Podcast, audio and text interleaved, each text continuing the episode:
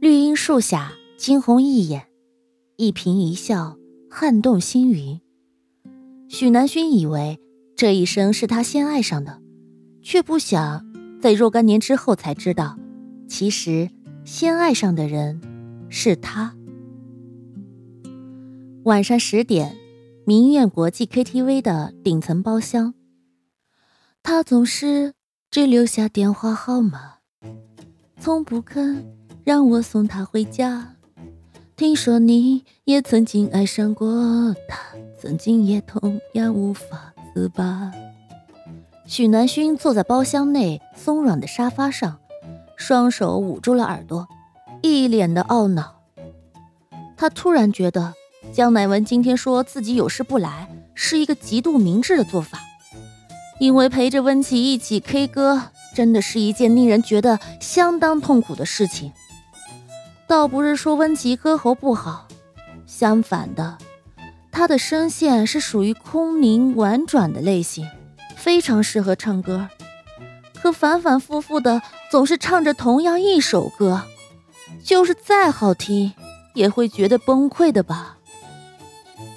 一曲终了，趁着切歌空档，许南薰扶了扶额：“喂，不就是失恋而已。”你至于这样吗？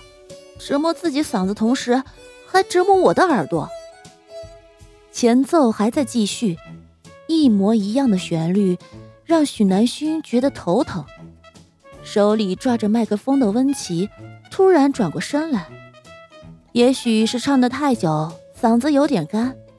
他拿起茶几上一瓶已经开动了的啤酒，一仰头，豪迈地灌了一大口。你懂什么？你又没失恋过。温琪在大学时期曾经在一家酒吧里跟人学过调酒，而酒量也是在那个时候练出来的。不仅如此，连带着整个宿舍的女生，包括许南勋和江乃文在内，酒量在女性之中都是一等一的好。所以在强行灌了大半瓶啤酒之后。